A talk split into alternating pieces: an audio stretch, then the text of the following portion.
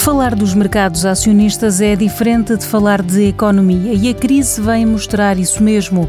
João Pina Pereira, administrador da gestora de ativos do Grupo Novo Banco, sublinha o comportamento particular dos mercados acionistas nos últimos meses. Os mercados acionistas em fevereiro e março tiveram um aval muito forte, muito pronunciado, e quando comparado com outras crises, como por exemplo em 2000 ou em 2008, teve como principal característica o facto de ter sido muito concentrado no tempo, ou seja, os mercados caíram praticamente 30%, no caso europeu até foi um pouco mais, em pouco mais de um mês. E se nós quisermos olhar para os últimos 15 dias desta queda, que foram as segundas e terceira semana do mês de março, tivemos aí quedas quase 20% nesse período. Portanto, foi um, uma queda muito forte muito rápida e que não deixa de ser importante, a partir do momento que os bancos centrais executaram intervenções maciças nos mercados monetários,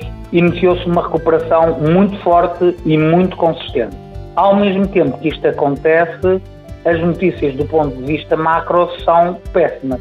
Como é que nós poderemos uh, explicar esta aparente uh, dicotomia?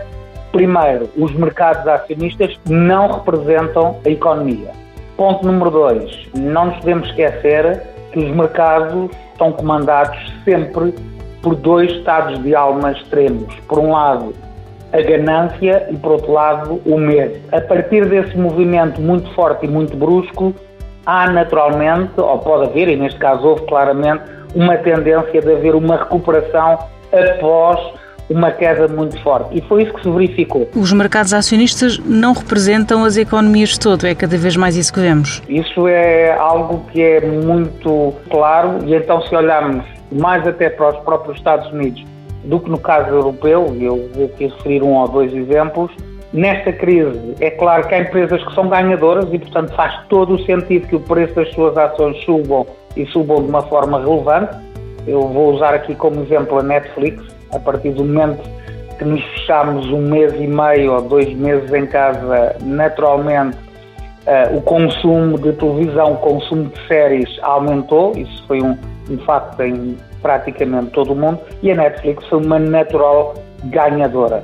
Quantos empregados é que a Netflix tem? 5 mil. Quantos empregados é que tem, por exemplo, uma empresa como a American Airlines, uma das principais companhias aéreas dos Estados Unidos. Eu confesso que não sei, não vi quantas é que tem. Sei é que eles anunciaram que iam despedir 25 mil empregados até outubro, ou seja, cinco vezes mais o total do número de empregados da Netflix. O que é que nós podemos dizer acerca da valorização bolsista de uma e de outra? A Netflix vale 240 mil milhões de dólares em bolsa, enquanto que a capitalização bolsista, a valia da empresa American Airlines em bolsa é apenas de 6 mil milhões de dólares. O que é que representa a, a economia americana? A empresa que vale mais em bolsa ou a empresa que tem muito, muito mais empregados? O que é que se passa em termos de, de índices de acionistas? São estas empresas, as empresas tecnológicas, que hoje em dia mais valem na bolsa e, portanto, elas têm subido imenso e, consequentemente, os índices sobem, ou pelo menos não descem, graças a essas empresas. As outras empresas que representam a esmagadora maioria do tecido empresarial, eu estou aqui a circunscrever-me aos Estados Unidos, que repito, é capaz de ser o caso mais, mais claro desta dicotomia, a esmagadora dessas empresas tem sofrido dificuldades. Uma coisa são os mercados de ações, outra coisa é a economia. Questões que nos levam a estar abertos à informação. Um programa da TSF e do Novo Banco que dá respostas que abrem portas.